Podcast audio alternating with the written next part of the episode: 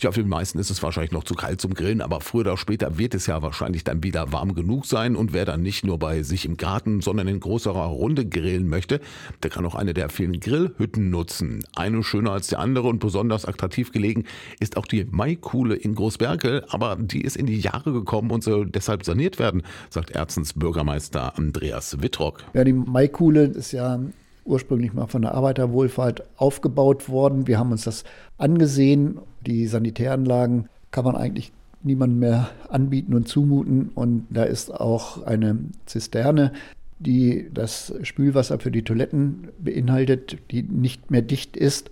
Und da war die Überlegung, Erneuerungen durchzuführen. Und auch da besteht grundsätzlich die Möglichkeit, das über ein LIDA-Projekt zu machen also mit Fördermitteln der EU die Maikuhle in einen zeitgemäßeren Zustand versetzen und es gibt noch einiges zu tun. In dem Zuge soll eben versucht werden, an die Hütte ein neues Sanitärobjekt anzubauen und es sollen auch das ist durchaus sinnvoll, gerade weil es im Wald gelegen ist, die Möglichkeit geschaffen werden, Zisternen zu installieren, die ja auch im Zweifelsfalle dem Brandschutz zugutekommen.